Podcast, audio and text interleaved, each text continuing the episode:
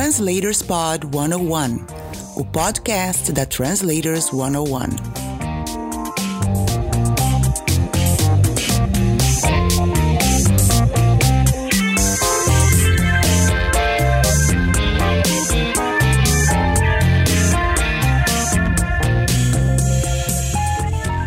Olá, eu sou o William Casemiro. E eu sou a Carol Beroni. Você está ouvindo o Translators Pod 101, o podcast semanal da Translators 101 com dicas e informações sobre o mundo da tradução e interpretação. Vamos aos assuntos de hoje, Carol? Vamos lá! Convidado. Hoje eu converso com o tradutor e intérprete Marcel de Souza. Tudo bem, Marcel? Boa tarde, tudo bom?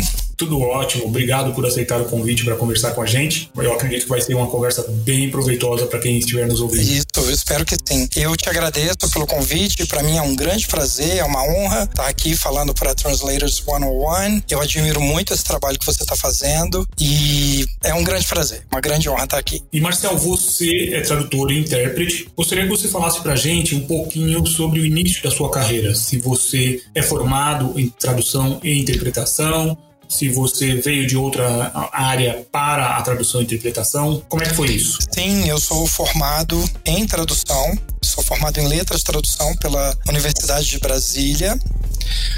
Um, Legal. Na interpretação, eu não tenho uma, um bacharelado, né? Como é o caso da tradução. Eu fiz cursos de a interpretação de curta duração já em tempos mais recentes. Eu me formei em tradução pela universidade em 97, já tem um tempinho, e como intérprete eu só vinha fazer cursos agora em tempos mais recentes. Em, eu fiz uh, um curso da Glendon College de, de Toronto em 2012, ah, né? Foi às vésperas. Você fez um mestrado foi, lá? Sim, mestrado. foi. Eu fiz o curso às vésperas uh, do lançamento do mestrado em interpretação de conferência deles. Eles estavam fazendo os Legal. últimos preparativos em 2012. E em 2013 eu fiz um curso de curta duração também muito interessante no Monterey Institute of International Studies, que agora se chama o Middlebury Institute of International Studies, se eu estou Uhum. me lembrando corretamente. É, É, Tive como instrutor o nosso colega Ulisses Webb, daí de São Paulo, que tem um curso muito interessante, um curso prático ah, de interpretação, né, com prática em cabine, e também é, recheado com muita dica de postura comercial, de postura como intérprete no mercado em geral, né? É, ele compartilhou de forma muito expressiva a experiência dele conosco. Então, eu venho atuando como tradutor ah, desde que terminei o curso da Universidade de Brasília, em 97. Comecei como intérprete também, logo em seguida, na virada do, do, do milênio, mas é, com uma atuação muito firme como tradutor desde o início e uma atuação um pouco hesitante como intérprete no início. Vou explicar isso para você. É, eu hoje olho para trás e vejo que como tradutor eu tive oportunidades assim muito boas em termos do que foi a minha formação como tradutor no mercado já no início. Eu, naquele ano de acho que 99 ou 2000, eu comecei a trabalhar para as agências internacionais. Ah, e a meu, meu primeiro trabalho foi uma prova de fogo. Eu, ainda muito verdinho, né? Me colocaram, a agência, a minha primeira agência, me colocou num projeto de tradução jornalística de uma publicação de grande alcance americana como revisor num projeto com tradutores assim do quilate de Pisamaralando e outras pessoas assim muito gabaritadas. Então você imagina, eu verdinho já começo Muito como bom, revisor de pessoas do gabarito de Izamaralando. E tinha também É, é uma Sim. escola, né? e tinha também a questão da não só da dificuldade do projeto, mas também do prazo, né? Era uma publicação semanal que saía online e ela vinha com a versão em português logo em seguida, num prazo de menos de 24 horas. Então toda semana era um batidão. E foi uma experiência muito feliz porque era uma agência muito criteriosa. Eu recebia feedback sistemático toda semana, tinha contato direto com a revisora da minha revisão, eles tinham uma revisora in-house, com quem eu tinha uma relação muito boa. Então eu já comecei a carreira com uma cultura de feedback construtivo. Isso foi muito importante É para mim. Eu, como intérprete, tive um início mais hesitante, porque, bom, eu não tinha uma, uma formação acadêmica, não tinha, na verdade, eu não tinha é,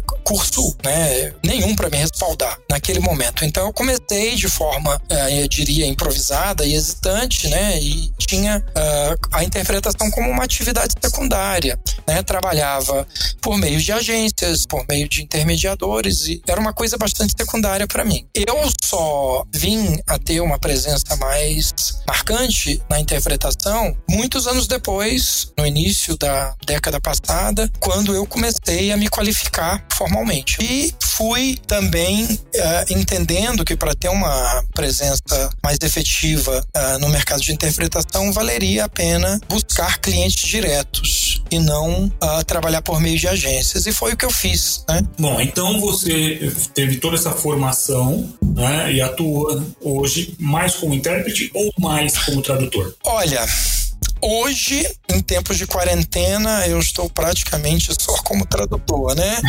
ah, vamos falar do tempo do que veio aí, do tempo pré-Covid-19. Eu sempre procurei ter uma atuação equilibrada. É claro que as atividades são sazonais, né?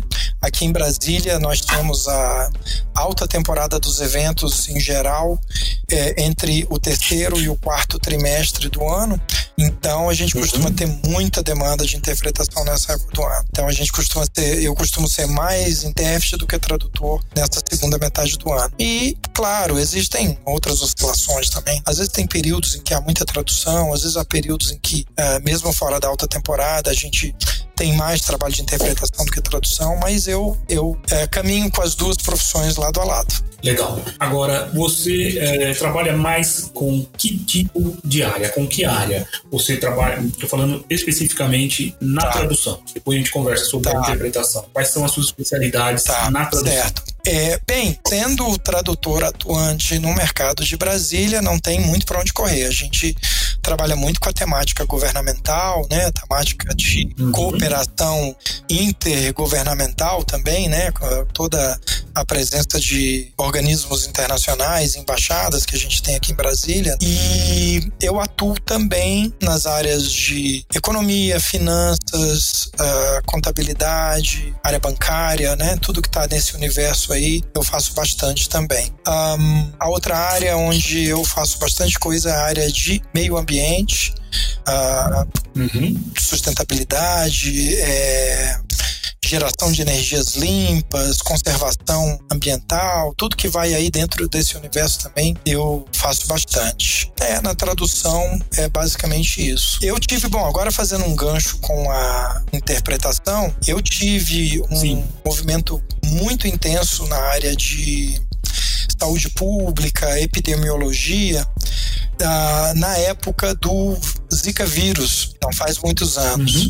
E eu tinha oportunidade tanto na tradução quanto na interpretação, uh, atuando nessa área. Fiz muita coisa nessa área, depois o vírus foi controlado, né? E aí a demanda baixou e eu não tenho feito, não tenho atuado nessa área na tradução. Na interpretação, tenho tido algumas experiências na área de interpretação médica mesmo. Não diria ainda que é uma área de especialidade, porque não é uma coisa muito frequente, mas tem surgido com uma certa frequência os trabalhos de interpretação na área médica. Tá, e você disse então na época do Zika vírus. Hoje nós estamos gravando na época do Sim. coronavírus. E você tem trabalhado com isso também? Não. não? Não, eu não. Até o momento não surgiu nenhuma demanda, nem de tradução, nem de interpretação para tratar da questão médica, da questão científica do corona. Eu tive nas últimas semanas uh, uma outra coisinha de comunicado, né, de comunicado institucional, do que, que a instituição tá, como que a instituição está atuando em tempos de quarentena e tudo. Esse seria o único nexo com a, com a Covid-19. Mas sobre o tema em si, não tenho feito nada. Aproveitando que estamos falando disso, é uma pergunta recorrente aqui para intérpretes. Você acredita que é, essa situação de quarentena, que todo mundo em home office, cancelamentos de eventos presenciais. Você acredita que isso seja um empurrão necessário para que a interpretação remota tome lugar no mercado? Qual a sua visão sobre Sem isso? Sem dúvida, eu acho que a pandemia, com todas as suas consequências, é um catalisador determinante desse movimento. Pelo simples fato de que quem organiza evento presencial e teve que cancelar, é, teve que pensar num, num reagendamento, está se dando conta de que esse problema não se resolve de imediato, né?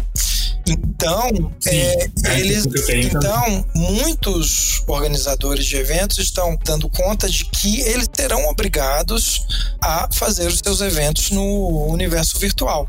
Na verdade, se a gente olha ao redor, né, tá todo mundo entrando no universo virtual.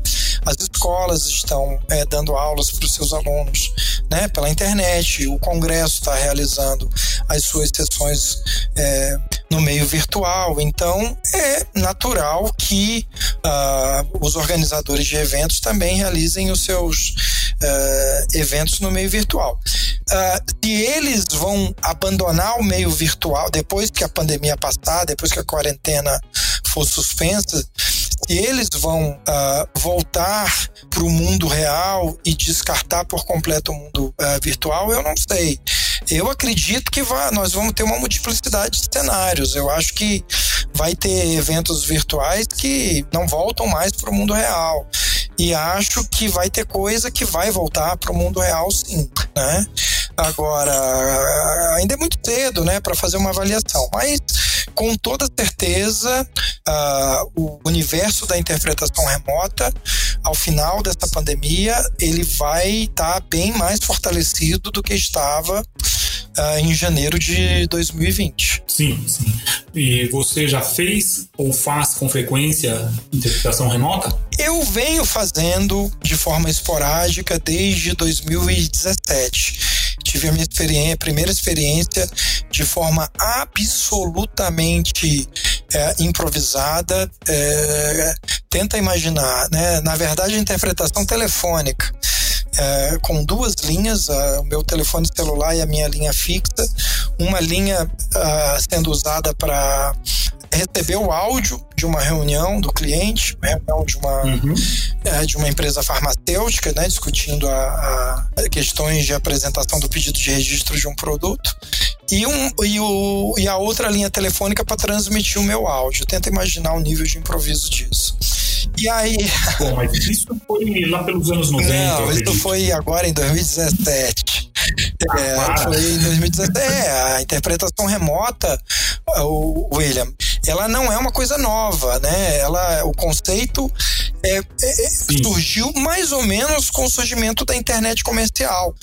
É, a, internet comercial apareceu em meados da década de 90 e o, os, as primeiras experiências de interpretação remota, sabe-se lá com que, com que plataforma, não era o Skype, porque o Skype ainda não existia, não sei se foi o MSN, não sei. Foi logo em seguida, acho que ainda em 98, 99, se eu não estou enganado. E aí a coisa foi caminhando, né? É, é, aos seus trancos e barrancos aí até começarem a surgir é, as plataformas dedicadas, né? É, o que a gente vê hoje, essas outras plataformas que são específicas da interpretação são muito recentes, uhum. são de poucos anos para cá. Então eu fiz alguns trabalhos já mais estruturados de interpretação remota é, nos anos né, posteriores a 2017, 2018, 2019, usando usando plataformas de reunião. Uh, e agora, no início do ano, curiosamente, em janeiro, pouco antes da, dessa situação da, da, da quarentena, esse meu cliente resolveu migrar para uma plataforma dedicada, né? Fiz um primeiro trabalho com essa plataforma dedicada amigo, né? e depois não veio mais nada. Eu fiz um outro trabalhinho agora uh, na semana passada, é um trabalhinho muito curto, né? Usando uma outra plataforma e desde o início da pandemia, o que tenho feito bastante é a tradução escrita, né? Mas eu acho que essa coisa vai decolar. E eu tenho recebido já há alguns dias consultas de clientes é, que fazem eventos presenciais querendo saber de quais são as providências para fazer o evento pela internet, uhum. né? Então eu acredito que nas tá. próximas semanas vai ter, para mim, vai ter mais demanda, né? Eu tenho procurado me, é, me inteirar bastante dos detalhes, né? Da, da é, da, de cada uma das plataformas e tudo. Tenho participado de alguns seminários que a APIC, né, Associação Profissional dos Intérpretes de Conferência, tem organizado. Aí a APIC está fazendo um trabalho fantástico é, de esclarecimento de como funciona cada uma das plataformas, porque você imagina, né? É um, é um terremoto na vida dos intérpretes, essa situação que a gente está vivendo. Então, né, eles estão fazendo. Pois é, é, eles estão fazendo um trabalho muito bom, convidando as diferentes plataformas para dar demonstrações para os membros e tal. Então, eu estou procurando participar de tudo que eu posso para poder entender, né, o que que cada um oferece, né? E, e eu acho que assim, o cenário uh, pós-Covid-19 nunca mais será o mesmo, né? Sim, é, eu acho que todos nós passaremos por essa grande mudança, estamos passando.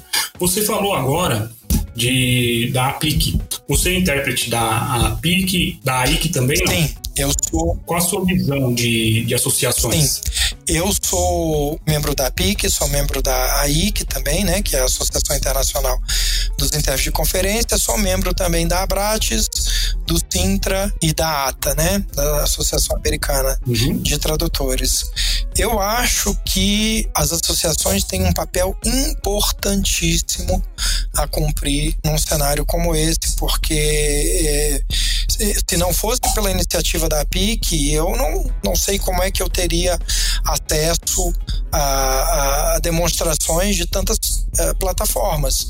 Eu poderia entrar no site uh, das diversas plataformas, ver o que, que eles dizem lá, mas né, iria me informar só até certo ponto.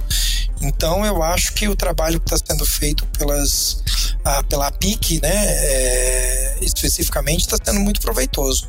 A IC também tá, tem feito, é, tem divulgado uh, diretrizes, uh, uhum. sugestões de parâmetros para atuação dos intérpretes. É uma coisa muito nova, né, o, William? Uh, essa a migração repentina de tanta coisa do mundo real para o mundo virtual, ela tem implicações assim uh, muito pouco evidentes, né? Uh, o, uhum. o, o, mundo em, em 3D você ter um grupo de pessoas reunidas dentro de um auditório, uh, ouvindo né, um orador ou um grupo de oradores, e a interação entre público e plateia, ela tem elementos que, pelo menos até agora, não dá para você levar para o universo online. Por mais sofisticado que seja o meio de reunião né, das pessoas no mundo virtual, por mais sofisticado que sejam os recursos de áudio, os recursos de vídeo, é, o teu equipamento, né, o equipamento que as pessoas utilizem, né, a, a, potência da conexão, por mais é, potente que seja a internet, sofisticado que seja tudo, existem elementos que até agora não dá para a gente carregar uh, é, para o universo virtual. E isso tem implicações muito importantes e, aliás, aumenta a nossa a, a exigência de desempenho do intérprete, porque na falta de vários elementos é, extralinguísticos, a, o componente linguístico se torna mais importante, na minha opinião. Né? Então, eu acho que é um desafio muito grande que a gente tem aí pela frente. Legal. Bom, então você participa da IC, da APIC, da Abrax, do Sintra e da ATA. Sim. Ok. E você costuma frequentar os congressos dessas sim, entidades? Sim, frequento sim, William. Você acha que isso é importante para a carreira? Sem dúvida, sem dúvida. Eu sou uh, frequentador do congresso da ATA desde o início da década de 2000 e igualmente da Abrates. Eu fui, é, se eu não estou enganado, eu fui ao primeiríssimo congresso uh, promovido pela Abrates no início da década de 2000, né, em escala ainda muito pequena. Uh, é, eu penso que foi 2005 que começou a ficar mais uh -huh. evidente, né? Depois 2007, 2009. -huh. É, eu, o meu primeiro congresso curso da Prates foi em torno disso, foi em torno disso. E aí eu perdi muito poucos congressos ao longo dos anos, né? Da ATA também, perdi muito poucos congressos ao longo dos anos e, e não abro mão de participar. Eu tenho uma política de é, participar de pelo menos umas duas oportunidades educacionais por ano, né? Congresso, seminário, uh, que quer que seja, né? Uhum. Eu, minha forma, né, de me manter atualizado, eu acho muito importante. Uh, Sim. E fico muito feliz de ver, né, que no, no caso do Congresso da Bratis, né, o, o, houve um salto, né, de alcance, de qualidade, né, de, de é, de presença, né? E, estou até curioso para saber Sim. como é que ficam as coisas agora, se caso né, essa, essa nova ordem mundial de isolamento se prolongue. Eu tenho esperança de que uh, até o final do ano a gente tenta retomar a normalidade, né? Mas de qualquer modo, se for para é, migrar para o universo virtual, né, eu acho que vai estar tá todo mundo lá. Legal, ótimo. Mar Marcelo, você traduz do inglês, do francês também, Sim. não é isso? Quais são suas línguas A, B tá, C? Eu tenho português A, português é minha língua materna, tenho o inglês B, né, minha principal língua de trabalho, uh, e tenho o francês T, né, que é uma língua passiva para mim. O meu, o meu grande ah, ganha-pão é o inglês, né? O, o, francês é uma parcela muito pequena do que eu faço, tanto na interpretação quanto na tradução, né? Eu tenho certa demanda de tradução de francês para português, mas é uma demanda muito tímida. Legal. É, Marcelo, normalmente eu peço para as pessoas contarem alguns casos é, pitorescos, algumas dificuldades. Eu vou começar pela parte difícil. é, qual foi o trabalho mais é, desafiador que você enfrentou hoje, tanto na interpretação quanto na tradução? É, essa é uma pergunta difícil, viu? Foram é, tantos assim?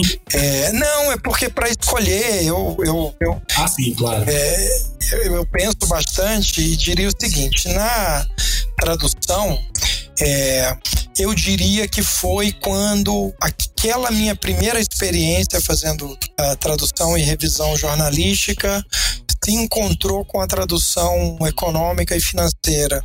Uh, alguns anos atrás eu uhum. participei de um projeto uh, que eram, eram relatórios, é, análises do mercado financeiro semanais em que o analista é muito conhecedor do tema e dotado assim de uma bagagem de cultura geral assombrosa, eu até me arrisco a dizer que ele não redigia aquilo sozinho, ele tinha uma equipe, ele assinava, era o presidente de um banco, mas ele com certeza tinha uma equipe por trás, né? É, e a cada tema que ele abordava, ele fazia um paralelo com algum elemento da cultura pop. Então tinha semana em que ele falava da Vila Sésamo, fazia um paralelo da economia americana com a Vila Sésamo. Uh, na outra semana ele falava de música. Eu me lembro que teve uma semana em que ele fez um paralelo de um dilema da União Europeia com a peça Esperando Godot. Cara, sensacional. Isso é muito interessante você falar, porque é, para tradutor, né, você tem que estar tá ligado em tudo, né? Como na palestra que nós tivemos da, da Ana Viana, que você Sim, eu estive lá.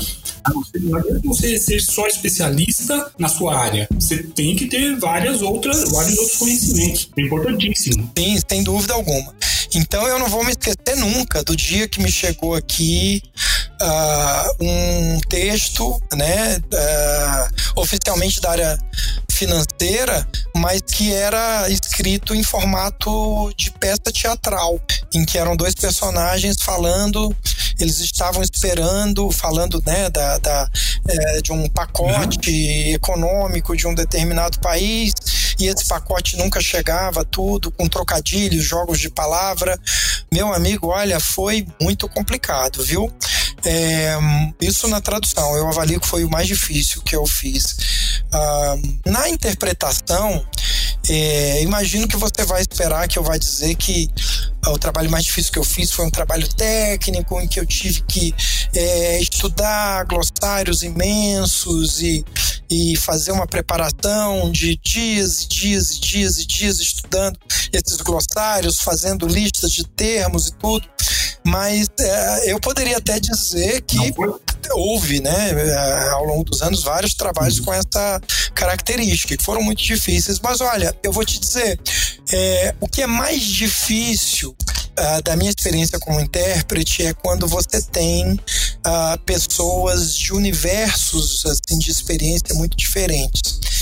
E aí eu te falo de algumas experiências muito interessantes que eu já tive é, acompanhando ambientalistas na Amazônia e em outras partes do Brasil.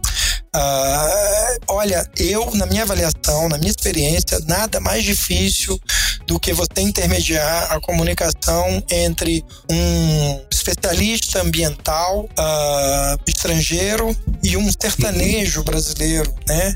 São duas pessoas, assim, um que tem um conhecimento acadêmico, chega com uma bagagem de conhecimento acadêmico invejável, e o outro que tem uma bagagem de conhecimento tradicional é, e prático igualmente invejável. E aí essas duas pessoas estão em contato e você tem que fazê-las comunicar. É muito difícil, é muito difícil. É, e ah, do lado acadêmico, você pode né, mergulhar em, em glossários, em listas de, de, de, palavras, em entrar ali no site da instituição, fazer todo um preparo prévio. Do lado uh, do sertanejo, com conhecimento prático, é, você tem que conversar com ele, você tem que conviver com ele, né? Você tem que aproveitar todos os momentos de, de de pausa do trabalho, né, o convívio, em horário de almoço, uhum. tudo, e tentar é, extrair ao máximo do conhecimento que a pessoa tem, da visão de mundo, né, que a pessoa tem para você poder fazer essa intermediação. É, eu colocaria ah. é, esse tipo de trabalho como o mais desafiador. Esse foi mais desafiador do que relacionar economia e Beckett? Olha, um... você já teve contato antes, claro, na sua formação, provavelmente você teve contato com a obra do Beckett, então talvez tivesse sido mais eu fácil. Eu não li Esperando Godot, é uma vergonha. Ele está aqui na minha estante, a edição em francês mesmo. Não li, mas eu, eu sabia do que se tratava, né? É, quando eu fiz essa tradução, eu sabia do que se tratava, né? São duas pessoas dialogando, esperando por alguém que nunca chega, né? Então eu tinha, eu tinha a ideia do, uhum. do princípio, né? Ah, mas eu, é, dessa forma, eu acho que na tradução esse foi o, o trabalho mais desafiador, porque a cada semana, né, era uma coisa diferente e, e, e era muito estimulante, né, muito desafiador.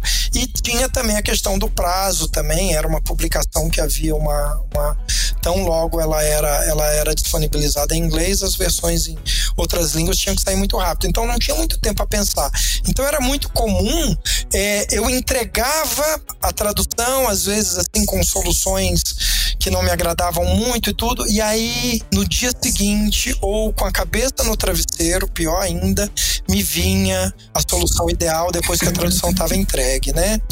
Ah, e a gente convive uhum. com isso, né? A gente convive com isso. Mas, Marcelo, você sabe que por que, que tradução tem prazo para entregar, por né? quê? Né? Porque se não tiver prazo para entregar, o tradutor é não verdade. solta Uma tradução. Você fica ali, não, peraí, amanhã vai ter algo melhorzinho para eu colocar aqui. Ah, beleza. É. E aí vai. E, se, e uma tradução tá nunca fica pronta, né? Ela nunca fica pronta. Não, e se você, já que a gente está falando de literatura, né? Não é à toa que os grandes clássicos são retraduzidos uh, de tempos em tempos, né? Muitas vezes uma tradução. Sim, você também, desculpa, você também acredita que uma tradução ela envelhece? Acredito sim. Olha só, eu que não sou tradutor literário falando de tradução literária, mas vamos lá. É... eu, Bom, você tem eu, isso. eu acho que é, eu acho que a tradução literária, uma tradução literária às vezes envelhece, não por uma questão da competência do tradutor, mas porque ah, quando você tem é, algumas gerações que se passam, né, um mundo que se transforma e tudo, você às vezes precisa de uma nova você precisa rever, né? Aquela. Ressignificar. ressignificar. Bom, um belo termo, né? Eu acho que eu acho que é interessante isso. Agora, resta saber é, se existem traduções imortalizadas, né? Eu, eu como não não milito na área de é, tradução literária, não saberia te dizer, mas acredito que possa haver, né? Traduções que também se imortalizem, uhum. né? Essa é uma boa questão para pesquisar. É, eu acho que pode acontecer. É, eu vou, vou perguntar isso para um tradutor tá literário. Certo. Numa próxima entrevista, eu vou colocar um tradutor literário e vou colocar essa questão para eles.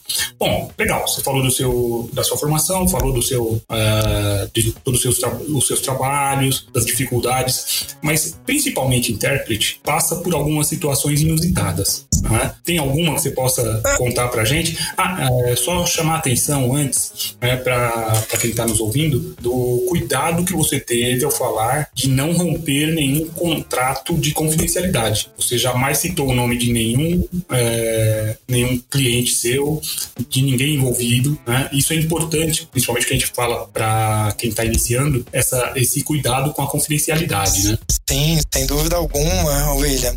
Sem dúvida alguma. Olha, é, eu tenho história aqui pra gente ficar o dia inteiro é, falando sobre histórias inusitadas da interpretação. Mas vamos lá, eu tenho alguns aqui interessantes. Olha, primeira coisa, William, todo intérprete uh, simultâneo, né? Todo intérprete de conferência, é, cedo ou tarde ele vai cometer alguma gafe, alguma coisa que, né? Eh, da qual ele não vai gostar muito de se lembrar, né? Você viu a Ana uhum. Viana naquela fantástica palestra dela é, de ontem falou, né, dos erros que ela é, comete, que, né, que são coisas que são inevitáveis e ainda mais, imagina, né, o universo do Oscar, você qualquer coisa pode acontecer, né? Sim, claro. Então é uma coisa com a qual a gente tem que conviver. Eu vou te relatar, começo te relatando uma muito engraçada que me aconteceu nos meus primeiros anos como intérprete. Eu era ainda bem, é, tinha pouquíssima experiência, estava fazendo uh, uma cabine de meteorologia. Uh, então havia uma equipe de uma empresa era finlandesa é, que produzia uma tecnologia para estações de previsão meteorológica uh, via uhum. satélite.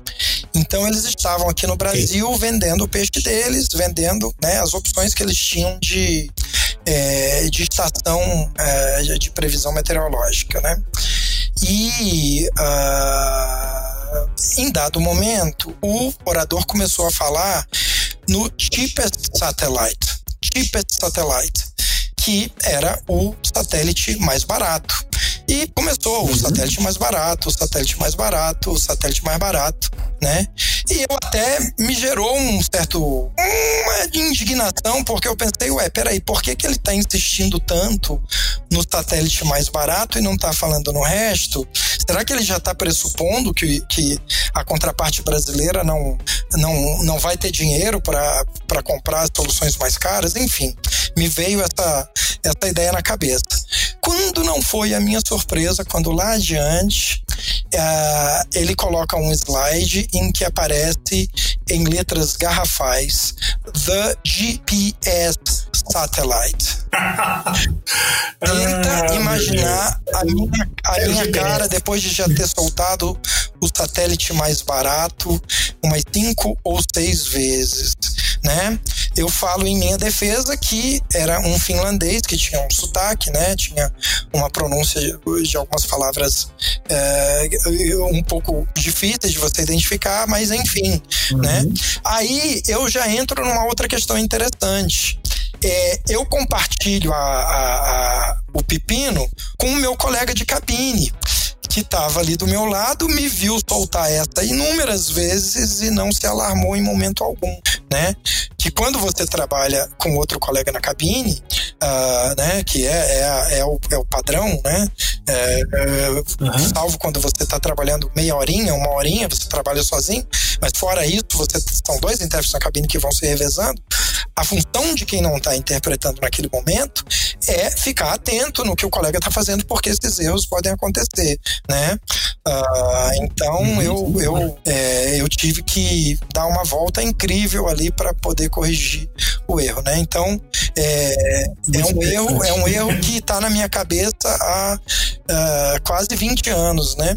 Eu posso te dar um outro exemplo do contrário, né? Em que o uhum. colega atentou em tempo hábil e, e salvou a situação em um evento de estratégia militar É, eu lembro que era um general americano, muito experiente ele, muito versado em história dificílimo interpretá-lo, porque tudo que ele falava de estratégia militar, ele amparava com um exemplo de alguma batalha ou alguma guerra histórica. Então, ele ia de Roma antiga ao Vietnã com uma desenvoltura incrível, né?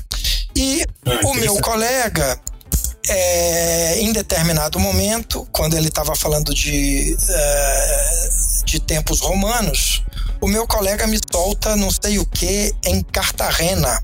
E aí eu, eu, eu, eu tava, né, eu falei, não, peraí, eu não tava, eu tava olhando ali, eu acho que o nosso material de referência, tudo, eu não tava acompanhando, né, tintim por tintim o que estava sendo uhum. dito. Mas eu estava eu tava ali, né, no, no, no, em segundo plano, acompanhando que ele estava falando de, de Império Romano. E aí, quando saiu Cartagena, eu falei, opa, peraí, o que que tá acontecendo? Aí eu apurei, apurei o ouvido e aí eu percebi, não, claro, Roma, ele tá falando de Cartago. Aí eu corri, anotei, mostrei pro meu colega, ele se corrigiu na mesma hora e então assim, então esse foi um caso de é, de é, salvamento pelo, pelo, pelo colega, né? Então são várias situações. Sim. Eu posso te contar também, William, uma outra história que eu acho ela belíssima para ilustrar essa questão de que a gente vai sempre conviver com erros e acertos, né? Eu acho que ela é interessantíssima nesse sentido. Essa já é mais Legal. recente, é de cinco, seis anos atrás. É, eu tento imaginar, eu uh, mobilizado para fazer a interpretação consecutiva, ali não tinha cabine eu uh, cerimônia de inauguração da embaixada da Jamaica no Brasil. Embaixada, é, da, da, embaixada Jamaica. da Jamaica. É, tô uhum. tentando lembrar aqui, na verdade tem até um pouco mais de tempo. Aquilo foi 2013. Mas peraí, peraí. Você é, é da embaixada da Jamaica e você tá com problemas de memória. não, não, não fiz essa associação. É, não, é porque eu, não, não, não. eu havia dito que eu havia dito que tinha sido há poucos anos atrás, na verdade já tem um tempinho, aquilo foi 2013, se eu não estou enganado, né? Já se vão aí, já se vai aí um tempinho. Então, tenta imaginar o Martel em pé num pódio do lado de um representante do Ministério das Relações Exteriores da Jamaica é, e tendo diante de si a comunidade diplomática de Brasília inteira uh, com direito a uma mini orquestra sinfônica tocando Bob Marley. É, eu havia recebido o discurso do, desse diplomata na véspera, o que muito que me tranquilizou, porque ele escreveu um discurso recheado de expressões idiomáticas e de firulas e do que você puder imaginar, né? E então eu né, li aquilo, tomei nota, principalmente dessas expressões idiomáticas mais floreadas e tal. Ah, pois muito bem, eu ali tranquilo, né, esperando o momento de subir ao pódio, ouvindo ali Bob Marley, né, esperando acabar o, a apresentação da, da mini sinfônica para subir ao pódio diplomata para fazer a interpretação consecutiva dele. E aí, poucos minutos antes, alguém vem, bate no meu ombro e fala assim: Olha, tá aqui a cópia do discurso atualizado uh, do ministro. Hum. Tá? Ele reformulou, ele alterou bastante coisa. Né? Aí eu olhei assim, eu, né, já naquele, naquele, naquele baque, né, olhei e falei, é, realmente ele mudou bastante coisa. Aí tenta imaginar, você sobe ali no palco, eu não tinha, uh, pela, pelo contexto, não tinha bloco de notas, caneta, nada para tomar nota, né? Seria uma consecutiva a teco, né? Pela, pela, pela dinâmica da coisa. E é, não deu outra, né? Eu fui muito bem em algumas partes e passei aperto em outras, aquilo que era novidade no discurso dele. Mas fui lá e fiz o meu trabalho. Ao final, quando eu desci do pódio, apareceram dois jamaicanos é, fluentes em português, residentes no Brasil. Cada um me pegou por um braço quase que simultaneamente. Um para me Eita. repreender por um erro que eu tinha cometido e o outro para me elogiar por um grande acerto é, que eu tinha feito na avaliação dele. E eu me lembro exatamente. É, e eu te, me lembro exatamente, William, posso até te narrar aqui o que, que foi o erro e o acerto. O diplomata estava falando, né, da grande alegria da, de finalmente a Jamaica estar oficializando a sua presença no Brasil uh, e que uh, isso era um motivo de muita satisfação para eles uh, e que eles iriam provar que eles eram mais do que um país produtor de rum, né, e que iriam arrasar no Brasil, né? A expressão original que ele tinha usado em inglês era "We will take Brazil by storm". E eu soltei um e nós vamos arrasar no Brasil. Essa foi uma das expressões que eu, a qual eu tinha tido acesso na véspera, né? Uhum. E aí o jamaicano ficou maravilhado. Olha, adorei você ter falado nós vamos arrasar no Brasil. E aí o outro veio, pegou no meu braço e falou: Olha, naquele momento em que ele falou que os brasileiros estão muito bem-vindos também na Jamaica para apreciar é, as praias da Jamaica e, e, e, e, as enseadas da Jamaica, você não entendeu muito bem. Ele, na verdade, estava dizendo que os brasileiros eram muito bem-vindos a entrar tendo como porta é, a, a, a, ingressar no país tendo como porta de entrada as enseadas da Jamaica. Então, eu não me lembro exatamente como que ele expressou essa ideia, mas uhum. de forma muito, muito rebuscada e foi daquela, daquele trecho novo do diálogo, do, do discurso ao qual eu não tinha tido acesso. Então, é, eu não vou me esquecer nunca dessa experiência, porque ela é uma, uma, um, um, um exemplo perfeito dessa coisa que a gente vai ter, sempre ter que conviver, né? Com erros e acertos, né? Sim, legal.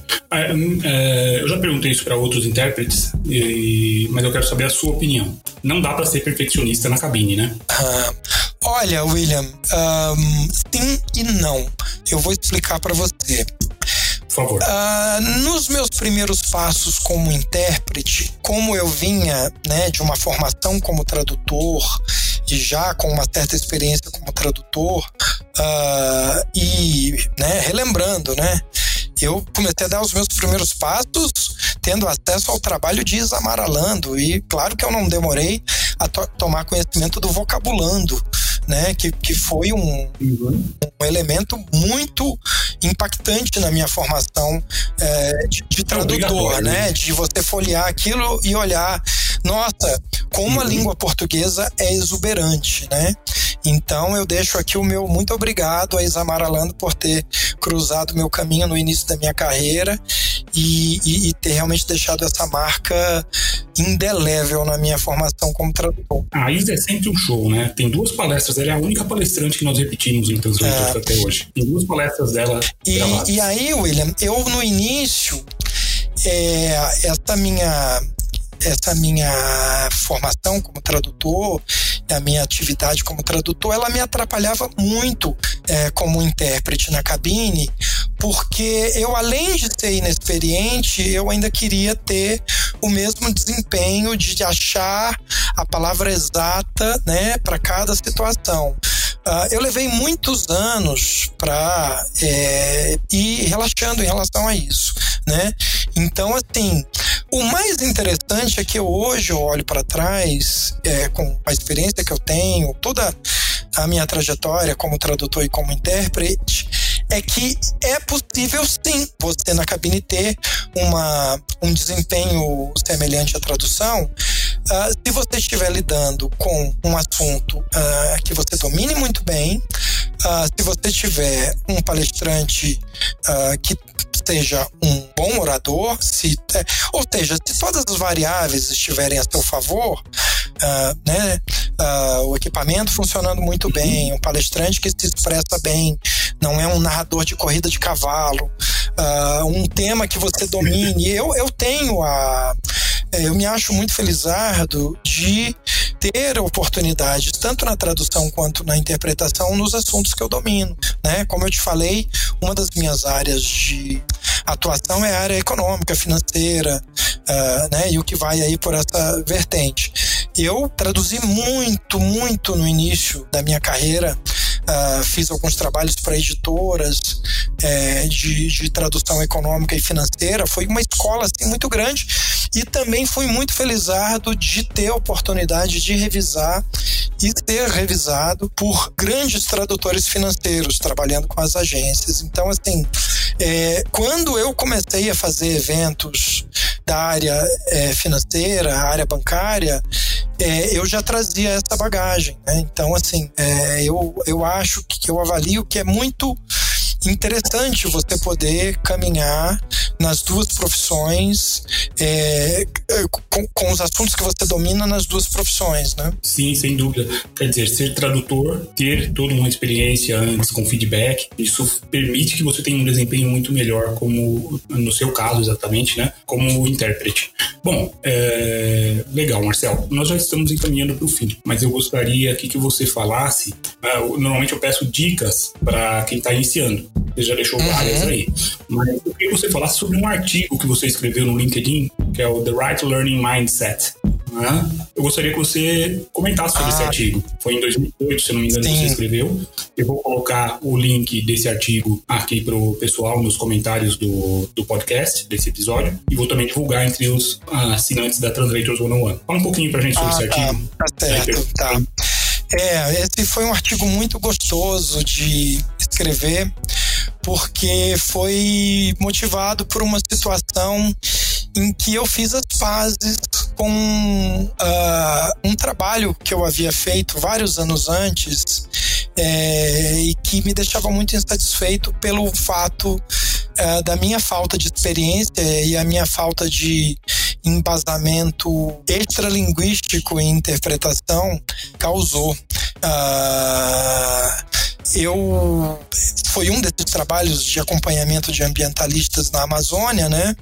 Uh, né? Dentro de toda aquela aqueles desafios que eu narrei mais cedo.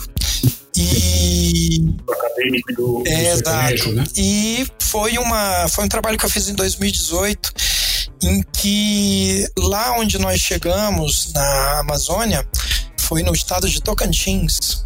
É, na contraparte brasileira, haviam, havia pesquisadores uh, com domínio muito grande da, uh, da terminologia em inglês. E em alguns casos até eu fui dispensado como intérprete porque eles resolveram mediar a comunicação. E nessas uh, situações, é, eu ficava ali com o meu bloquinho de notas super atento, né, para para ir anotando vocabulário, para entender melhor os conceitos e tudo, né? Uh, e foi muito gratificante ter tido essa oportunidade pelo seguinte: uh, um outro trabalho com uma dinâmica muito semelhante que eu havia feito uh, uns. Que ano foi aquele? Meu Deus, foi 2005, ou seja, mais de 10 anos antes. Uh, eu passei pela mesma situação, só que pela minha imaturidade como intérprete, pela minha falta de experiência, quando o pesquisador local assumiu ali a mediação dos diálogos, eu me senti uh, desprezado, me senti é, desnecessário na equipe. E hoje eu olho para trás uhum. e vejo que eu perdi uma boa oportunidade de aprender também com aquele, com aquele pesquisador ali fazendo a mediação, né? De, de ter aprendido é, mais conceitos e mais terminologia para o restante da viagem, né? Era uma viagem com várias escalas e ele não estaria presente em todas, né? Então, esse trabalho de 2018 foi a oportunidade de fazer as fases com essa situação. E também uh, a outra, o outro episódio que eu narro ali no artigo no LinkedIn, é, foi um, uma situação uh, bastante despretensiosa que me ajudou muito, que foi o fato de ter me deparado com uma Uh, no, na pousada onde eu estava hospedado, quando nós chegamos lá no Tocantins, ter me deparado com um pôster enorme com uh, figuras de peixes da região, em que para cada peixe havia ali o nome em inglês, o nome em português e o meu nome científico. Eu, claro, fui lá e tirei logo uma foto, né? É, daquilo e depois fiquei estudando aquilo ali. Eu havia feito um estudo, da, um levantamento do, é, da fauna típica, né, do local e tudo, mas claro que não tem como você é, pegar tudo, né? E ali, aquela imagem ali era um dos peixes típicos da região, né? E aí, é, qual não foi a minha satisfação poucos dias depois, quando, durante uma das entrevistas da, da desse trabalho, né? Eram, eram ambientalistas que estavam fazendo um documentário sobre a região, estavam é, entrevistando pessoas. Qual não foi a minha satisfação quando, no meio de uma entrevista, o entrevistado falou: é, porque nós temos aqui como um dos principais é, peixes aqui o peixe X. E estava na ponta da língua porque estava fresco na minha memória por causa daquele pôster que eu tinha visto. Então, quer dizer, a dica que eu dou é Uh, não basta para o intérprete, eu acho que para o tradutor em grande medida também, não basta você uh, se preparar com aquilo que o teu cliente te mandou, com o material que está online, com todos os, toda a riqueza de material que está online. Você tem que estar tá também com os poros abertos lá no ambiente onde você está trabalhando, é para absorver, né, uh, aquelas informações que, que, que que não vão estar tá ali é, piscando no teu celular, num aplicativo ou, ou num outro meio digital, né? E além de tudo aquilo que eu já tinha te falado, né? De, da, da, da convivência com as pessoas do lugar, né? E, e então, assim, vai, vai muito além, né? Da preparação é, terminológica, Sim. formal, né?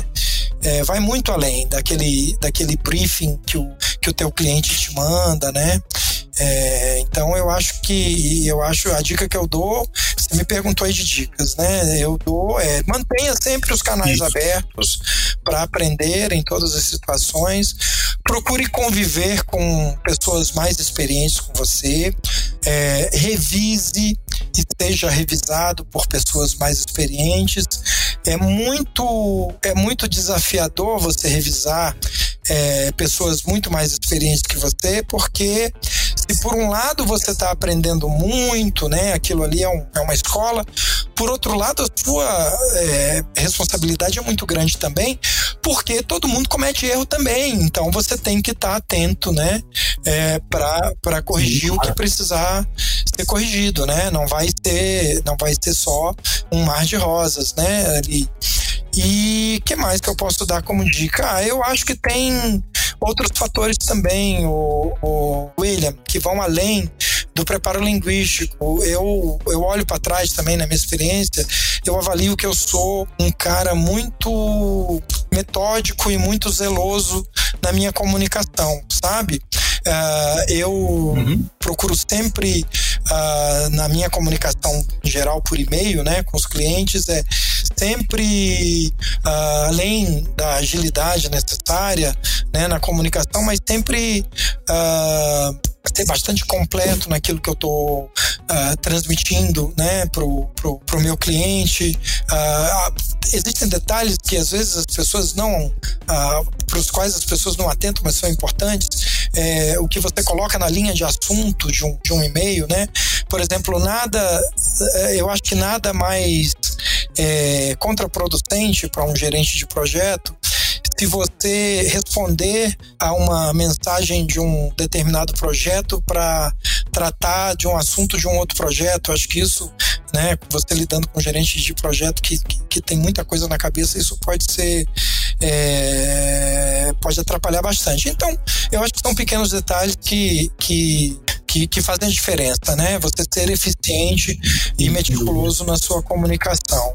O uh, ah, que mais? Eu acho que uh, a gente também tem que ser generoso uh, na, no compartilhamento de informações, né?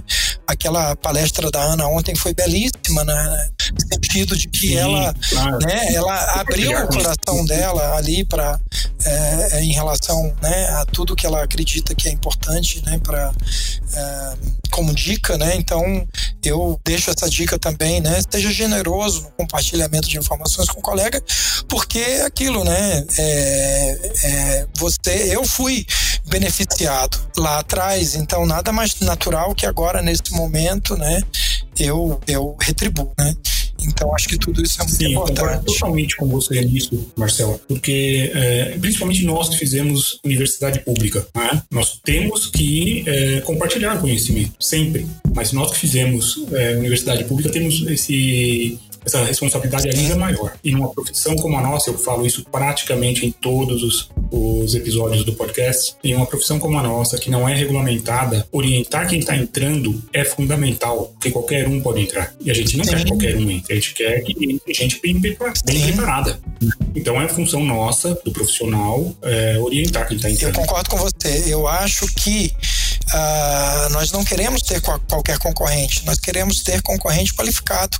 Concordo plenamente com você. Quanto mais qualificada a nossa concorrência, menos a gente vai competir por preço, né? E mais por qualidade. Exatamente. Eu acho que eu, eu acho que isso daí é um princípio assim importantíssimo. Sim, e qualidade eu posso melhorar a minha, mas meu preço eu não quero baixar. Exato. Legal, Marcel. Marcel, a gente vai encerrar agora. Tá? Muito obrigado, foi muito elucidativa a sua, a sua entrevista. Obrigado pelo seu tempo. Nós tentamos marcar isso já umas é, quatro vezes. É, e é. Um tivemos alguns tropeços. Não deixou. Mas cá estamos, né? Pois cá é. estamos. Sim, conseguimos, finalmente. Então eu quero te agradecer e deixar abertas as portas da Translators, tanto para você nos dar outra entrevista quando você quiser. Você sempre tem ótimos artigos no LinkedIn. Eu vou colocar, se você me permite, o seu perfil aqui nos comentários para o pessoal. Claro, uma honra. Te seguir no LinkedIn. Honra. Tem ótimos artigos. É, você, se quiser também palestrar, será um prazer ter uma palestra sua. Vamos conversar sobre isso fora Vamos sim, eu já tenho. Você e... sabe que eu já tenho algumas ideias. Vamos retomar a conversa. ótimo, ótimo. Legal, Marcel. Muito obrigado. Nós vamos manter contato e marcar uma palestra. Tá ótimo, William. Eu que te agradeço. É uma honra e um prazer estar aqui falando na Translators 101. Um abraço, obrigado. Abraço, Marcel. Tchau. E como diria certo personagem, por enquanto é só, pessoal. Estaremos de volta na semana que vem com mais um episódio do Translators Pod 101. Até lá! Tchau, tchau, pessoal! Esse programa só foi possível graças aos assinantes premium da Translators 101. Para ter acesso a todas as nossas palestras gravadas, todos os nossos eventos presencial ou online, pense em se tornar um assinante visitando translators101.com.br. O custo é extremamente baixo e você terá acesso a conteúdo que certamente ajudará na sua formação como tradutor ou intérprete.